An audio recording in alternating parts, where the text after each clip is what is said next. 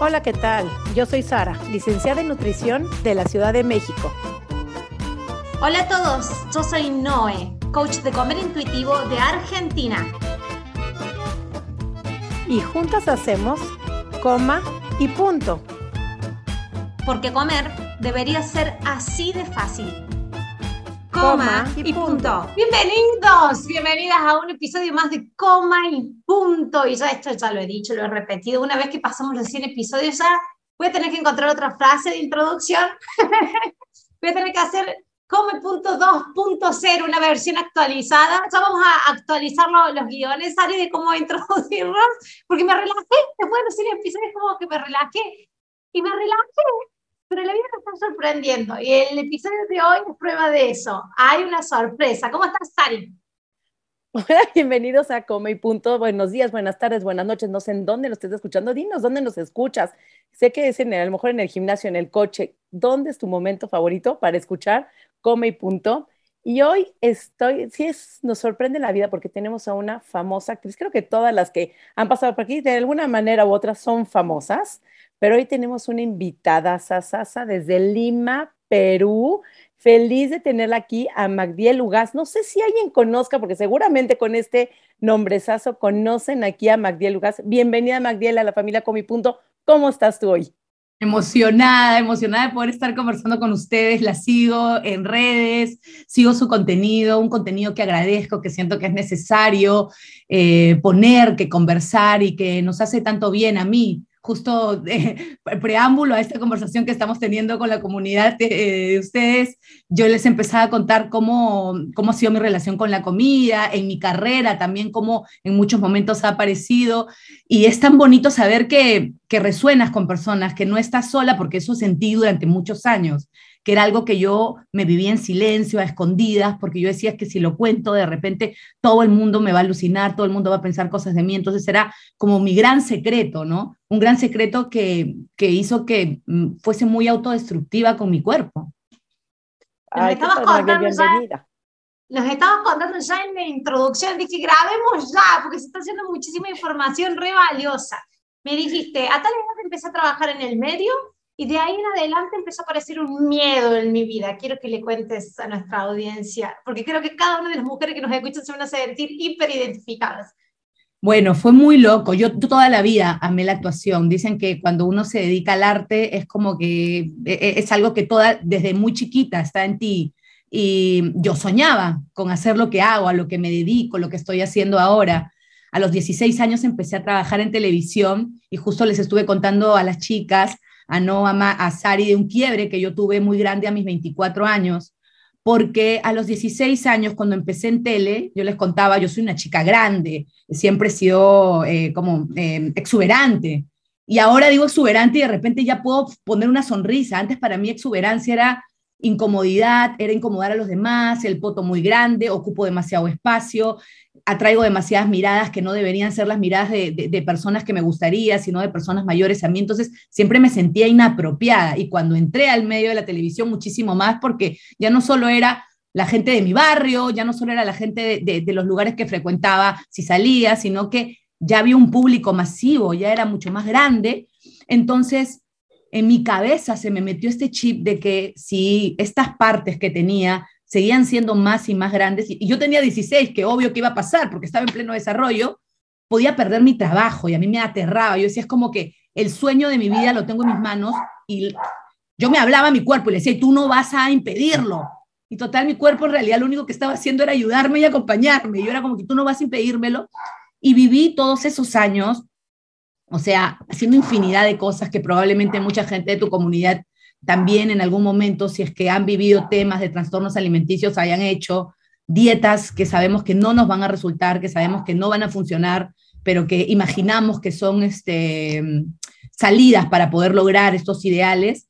Eh, me llevaron en un momento, desde los 16 hasta los 24 años, a vivir con un, con un este, en un modo de mentira con mi cuerpo, en un modo en el que me hacía mucho daño y a los 24 estalló todo eso, estalló, me dio un surmenage, colapsé, tuve que parar de trabajar, eh, tuve que empezar a recibir medicación y fue el tiempo en donde llegué a ver eso que tanto, entre comillas, me había aterrorizado, que era realmente estar subida de peso. Llegué a pesar 116 kilos, ¿no? Entonces era, porque todo el tiempo, cuando, eso, que nos pasa, el que miramos fotos y era como, miércoles, puta, que estaba flacasa, pero en mi cabeza tenía todo este trastorno, todo esto de que no, no.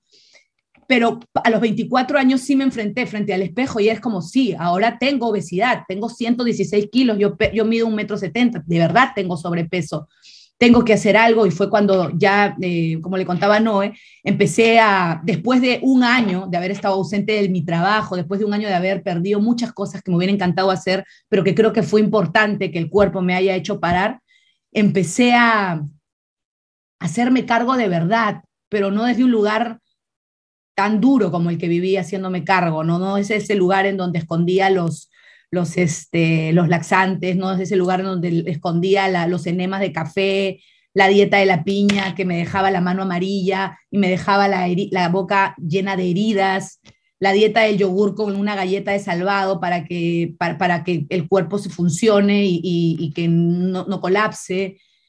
Empecé a ir por otro camino porque la fórmula que usé más de 15 años no me había funcionado, es más bien, fue todo lo contrario.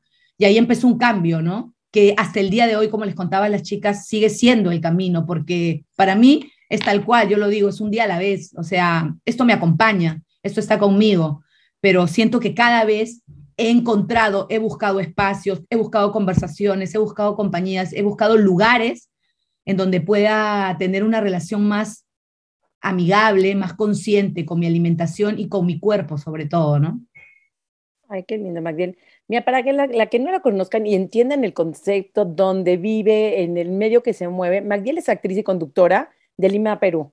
Dentro de todos sus trabajos y todo de teatro, televisión, cine, es súper conocida su papel de Teresa Collazos, que actualmente todavía está en esa serie después de cinco años. Ahorita nos vas a platicar un poquito, pero también ha estado al, fondo hay sitios, Susan, o sea, tiene muchísimas y en su afán de bajar de peso, pues llegó obviamente a sufrir trastornos de la conducta alimentaria, eh, anorexia, bulimia, y todo eso por la prensa, por el medio que se vive, por el estrés.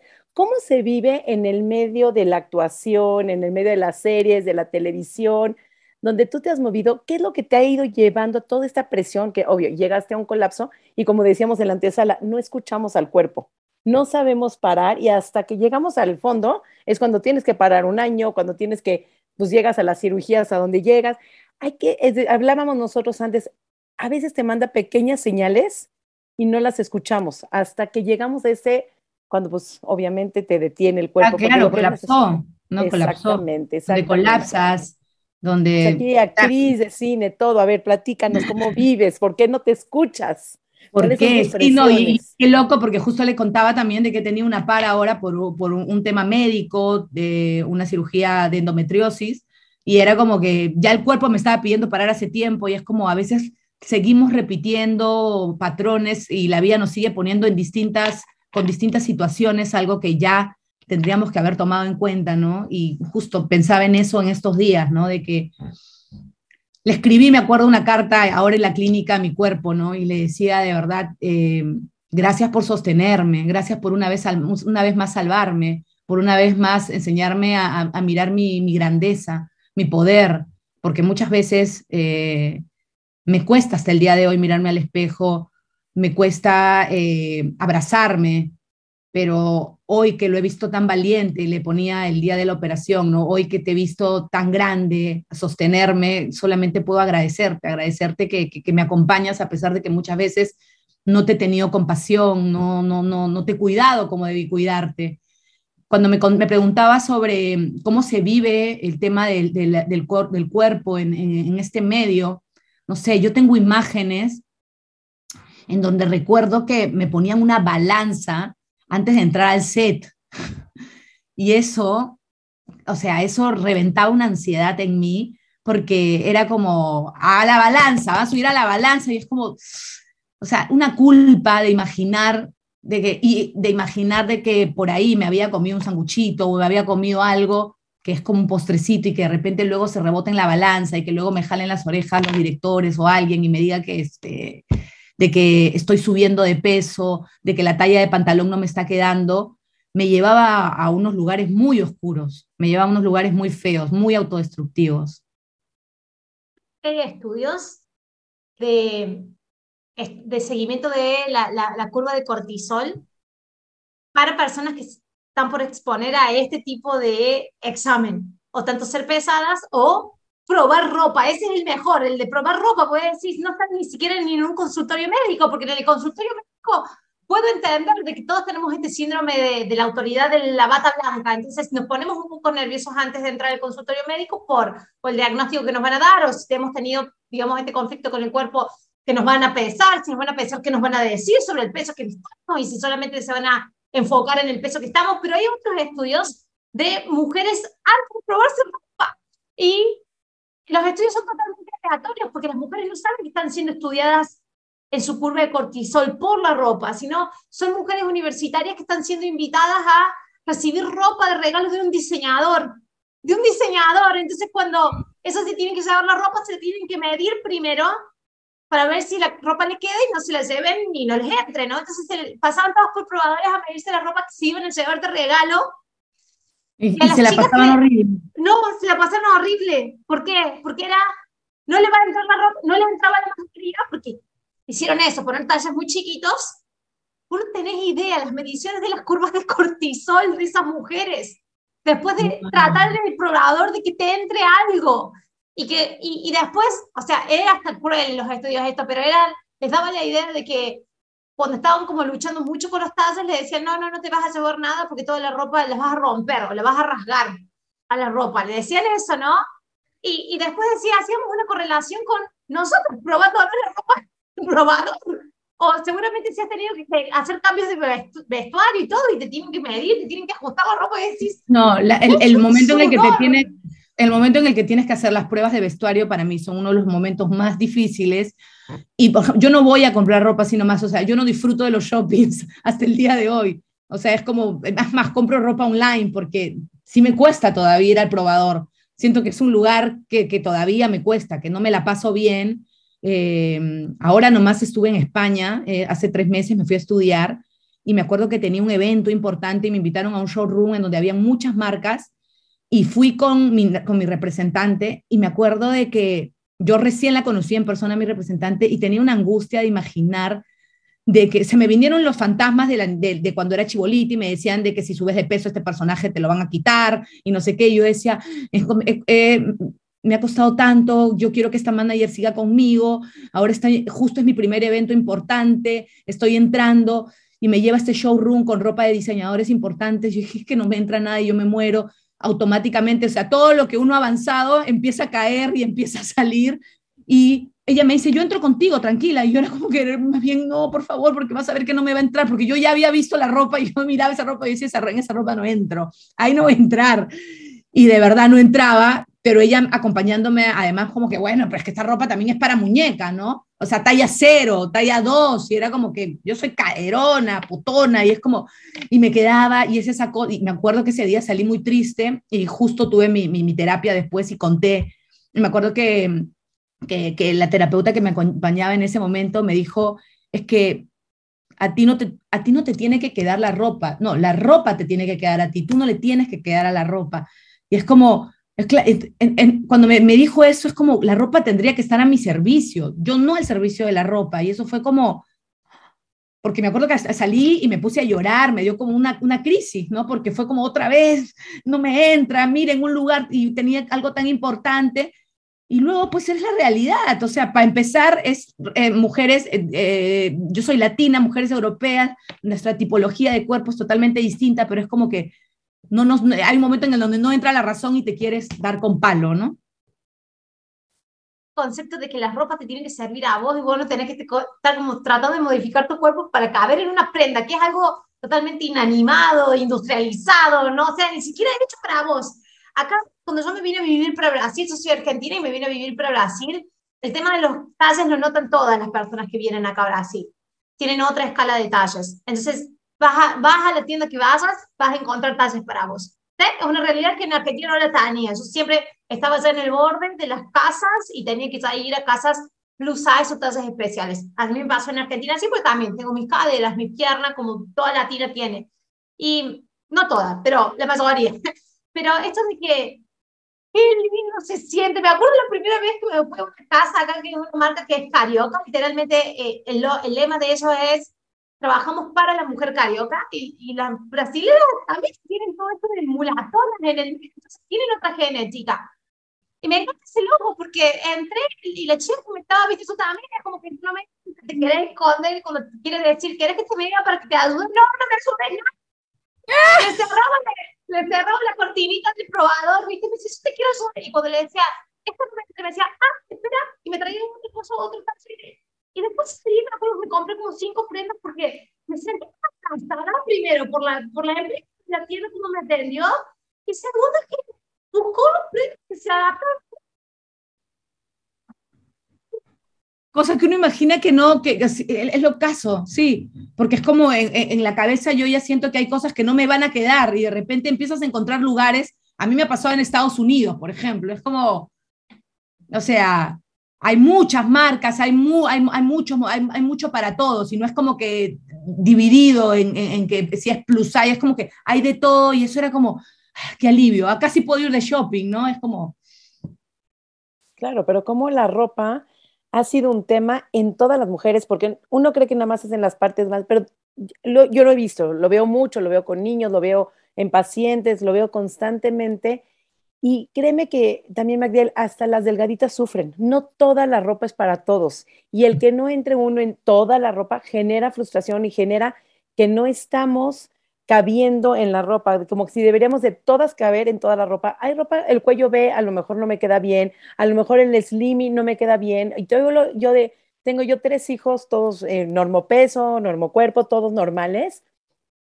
Y veo que, es más, hasta tengo gemelitos, y yo lo he dicho en otros episodios, estos gemelitos, uno no entra en una tienda y al otro no le sirve la otra tienda. Y tengo que recorrer dos tiendas distintas con los gemelos, con la misma, casi la misma estatura, casi la misma fisionomía, y hay tienda que uno me dice, ma, esta tienda es horrible, a mí no me gusta. Y al otro lo llevo a la otra tienda y le queda todo enorme. Y ojo, los dos son talla M. Los dos son muy iguales, se llevan dos, tres kilos de diferencia uno del otro. Y en uno no puede comprar y en el otro no puede comprar. Y entonces hay que encontrar, y lo hemos hablado en varios episodios que tenemos con varias de, de moda, hay que encontrar la tienda que es para ti no tú en qué ropa vas a encontrar. Entonces, ya nada más que encuentres tus dos, tres tiendas que te hacen sentir cómoda, que el estilo, que la moda, te viene bien, ahí esos fantasmas se desaparecen, porque no, tiene, no debería ser un sufrimiento, lo cual se ha convertido en un sufrimiento comprar ropa. O sea, he conocido gente que ah, nada más va a empezar, como dices tú, el shopping y le da calentura. O sea, revoltijo de estómago, es un sufrimiento, pero porque no hemos llevado bien ahí el, eh, el estigma que hay también de no caber en la ropa, también es un tema. Y me llamó la atención la parte que decías que vas a entrar al set y te subían a la balanza. Si ya tienes el papel, si ya eres la principal, si ya eres la actriz, ¿de qué más les da saber si tienes uno o dos gramos más, o cien gramos más, o un kilo más?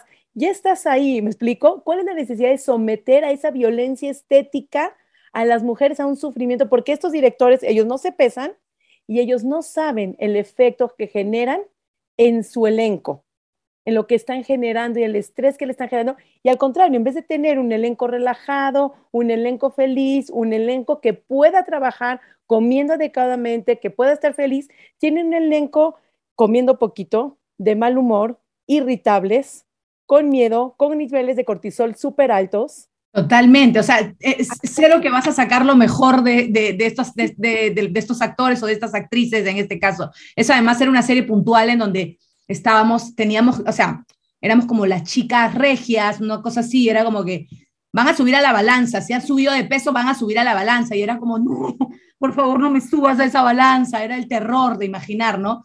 Y quizás yo creo que también los tiempos han ido cambiando, yo te hablo de, algo de, de, algo hace 10 o 12 años, y también eh, creo que no había una conciencia, y eh, había esto de, oh, lechuga y atún, ¿ah? lechuga y atún, todas a lechuga y atún y lechuga y atún, ¿no? Entonces, no, no sabías, hasta lo tomaban tan ligeramente y no sabías las heridas o el proceso o el dolor que podías estar causando en estas personas, ¿no? Porque yo después, ahora de grande, me he reencontrado con, con algunas de estas personas que a veces eh, querían tomar estos métodos o querían hacer eso y me decían, ay, pero no pensé que podía haber sido tan fuerte. Yo le digo, eh, o sea, yo en mis terapias traigo este, estos ejemplos todo el tiempo, les digo porque me marcaron, me marcaron el, comentario de, mmm, estamos con unos kilitos de masa, ese jeansito, ese jeansito creo que ya está quedando más apretado, cuidado, ¿ah? Y es eso de que no voy a pasar frente a estas personas porque ahorita se van a dar cuenta, voy a ponerme una casaca y me voy a amarrar. Todos esos comentarios que tú dices que pensaron que podían ser bromas, tipo de, de, como que útiles como para que, oye, a ver, unos kilitos menos, y no, no tienen idea. Bueno, en mi caso marcaron además un montón porque yo empecé muy jovencita, empecé a los 16 años, entonces esos comentarios de que, que, fueron 16, 17, 18, en un momento en el que estaba creciendo y me estaba haciendo mujer y mi cuerpo estaba empezando a tomar formas, fueron muy eh, determinantes para las decisiones, como les digo, que tomé, que no fueron las más acertadas, sino más bien todo lo contrario, ¿no? Más bien, ¿y has podido compartir este dolor, porque este dolor a las mujeres es como que lo vamos a tener que, vamos a tener que lidiar con él. Y más vos en el ámbito y en el medio en el que trabajas y te, y te moves. ¿Has podido compartir con tu público, porque tenés unas redes sociales bastante concurridas, con bastantes seguidores, ¿has podido compartir con las mujeres de tu público este dolor o estas cuestiones o estos miedos? Y si has podido compartir, ¿cuál es la respuesta? Pues yo creo que todas, o sea, alguien que es famoso que está en el ámbito, que seguramente tenemos un montón de mujeres que desearían tener tu rostro, tu cuerpo y tu... Y vos, y vos dentro de ese cuerpo, sí, y vos dentro de ese cuerpo cargas el dolor, cargas la lucha, has tenido el trauma.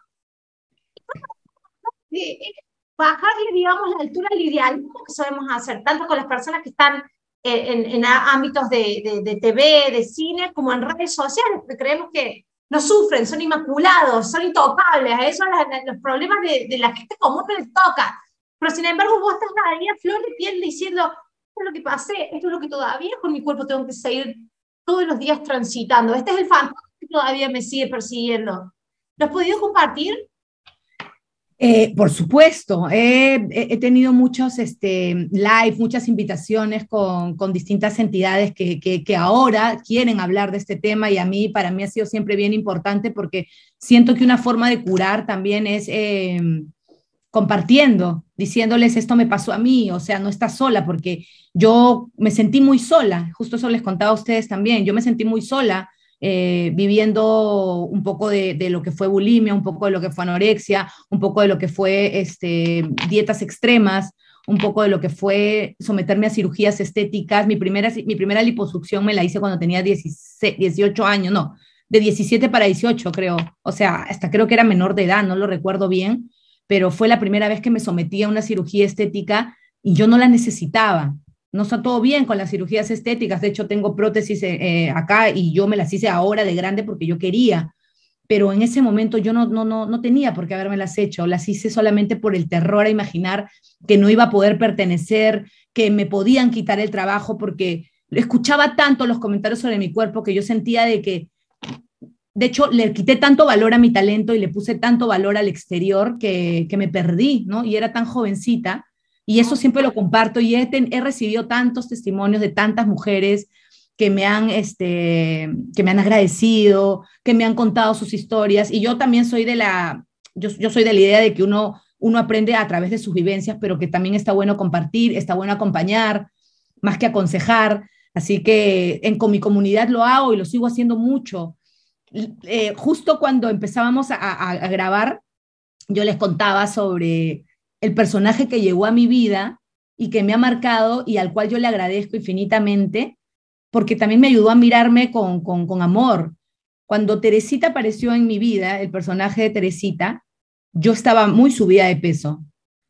Y, y resulta ser que Teresita ha sido como el personaje que ha marcado mi carrera hasta el día de hoy. Y yo siempre imaginé de que si yo llegaba al peso en el que estaba, nunca más bien iba a tener trabajo. Me pasó todo lo contrario. Teresita era la chica que rompía estereotipos. Teresita era una chica que quería ser modelo y eh, definitivamente no tenía los, el, tipo de, las modelos. Era una chica curve, o sea, y estaba súper subida de peso, pero a mí me encantaba porque Tercera tenía una autoestima maravilloso. Entonces, la gente era como que, la gente se burlaba en su cara, como que está, está gorda, que está toda, toda desubicada, me presentaba en las agencias Y yo les decía, mi personaje les decía, están equivocados, ustedes no ven, yo soy una belleza, acá a esta chica más bien le falta comer, están que se mueren, ahorita se desmayan. Entonces, este personaje me hacía mirar cosas, me acuerdo que yo, para prestar de Teresita, yo me caracterizo. Me acuerdo que cuando yo hacía el personaje, luego me iba a mi camerín y me ponía a pensar en las cosas que había dicho con el personaje, en las cosas que había hecho con el personaje, y de verdad me empezaba a reír, a empezar a, trabajar esta compasión que no había tenido conmigo, y por eso yo a Teresita la quiero demasiado, y por esas cosas de la vida, la vida me ha vuelto a invitar a hacer este personaje después de cinco años. Esta serie acabó ocho años atrás y hemos vuelto a hacerla. Y ahora otra vez estoy con la Teresita, ya le han pasado más cosas y es madre, pero la Teresita era una chica que quería ser modelo y la gente la alucinaba mil y a mí me encantaba ir a las empresas, me iba, no sé, a, a, pagar mi luz, mi agua, y me decían, acá hay una Teresita, y nosotros, y salía una chica hermosa, voluptuosa, alegre, llena de colores. Yo también tengo mi Teresita, me mandaban videos, nosotros tenemos nuestra Teresita en el barrio y era como, yo soy la Teresita de mi esposo. Y, algo pasó con Teresita, ¿no? Algo pasó eh, también en la televisión con este personaje que, era una chica que, además eh, toda ella era una fiesta andante. Ella celebraba sus curvas, celebraba su grandeza, celebraba lo, inmensa que era, lo poderosa que era y, y, vino a enseñarme mucho este personaje y fue muy loco, les digo, porque toda la vida imaginé de que si yo llegaba a estar de una manera, más bien eso iba a ser como el fin de mi carrera. Y cuando la vida me puso en ese lugar, de repente me dio el personaje que más amor me hizo recibir del público peruano. Qué hermoso, ¿no? Qué historia, está hermosa. Es que es un milagro que te haya pasado esto y muchas veces, no, no es la primera vez que vemos, cuando estás en tu peso más alto, cuando no estás más flaca, es cuando mejor estás, es cuando mejor te vienen, es cuando mejor puedes pensar, es cuando puedes producir. Trascendemos el miedo más grande que teníamos. Es por eso que las sí. cosas con más compasión. Por eso a mí cuando las chicas me la resisten tanto al dejar de hacer dieta, porque están aumentando de peso, se quieren, ya me, como que me amenazan, no es, eh, me mandan el mensaje en Instagram, me parece que mañana yo mismo empiezo la dieta, y cuando un poco sinceramente hablar con ellas, a mí también, yo viví una época en donde hice un aumento de peso después de ser atleta fitness, yo era dueña de gimnasio y era atleta fitness, entonces aumentar mucho de peso también me despersonificó, porque yo era la atleta fitness dedicada que entrenaba y comía perfecto, a pasar a aumentar 30 kilos en tres meses, y muchas veces cuando soy sincero con mis seguidoras les digo, ¿sabes lo mejor que te vendría mañana despertarte con 30 kilos de encima? Y, y me dice, ¿qué pasa?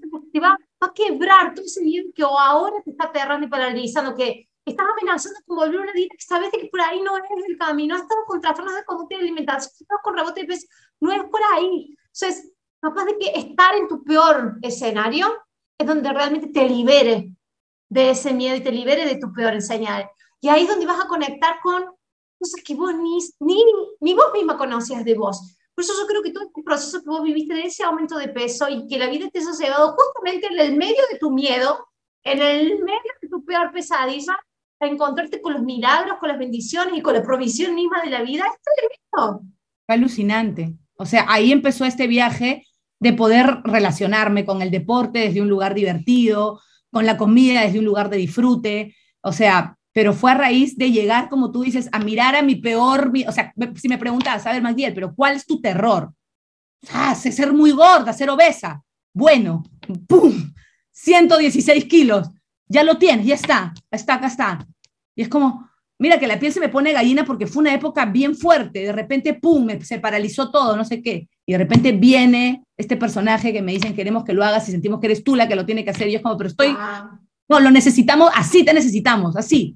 Y es como, ¡pum!, entré escena y, y este personaje tenía cosas que me hacía mirar que yo fue como, oh. o sea, sí fue como, y ahí empezó pues un viaje que hasta el día de hoy transito y que comparto también como, como les decía a ustedes en mis redes, de, de, de compasión, que, que, siento que es una palabra que todos los días quiero que, de agradecimiento, de compasión, de agradecimiento, porque a veces somos tan duros.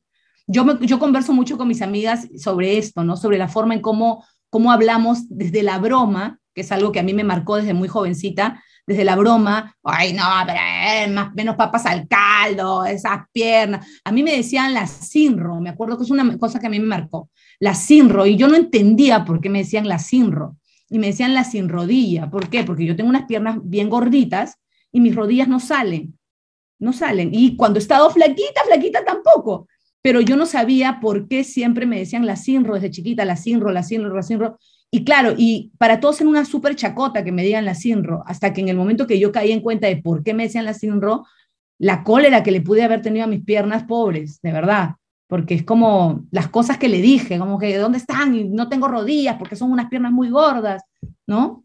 Estas piernas que me permiten pararme, que me permiten transitar, que me permiten ahorita estar acá con ustedes, ¿no? O sea, olvídate.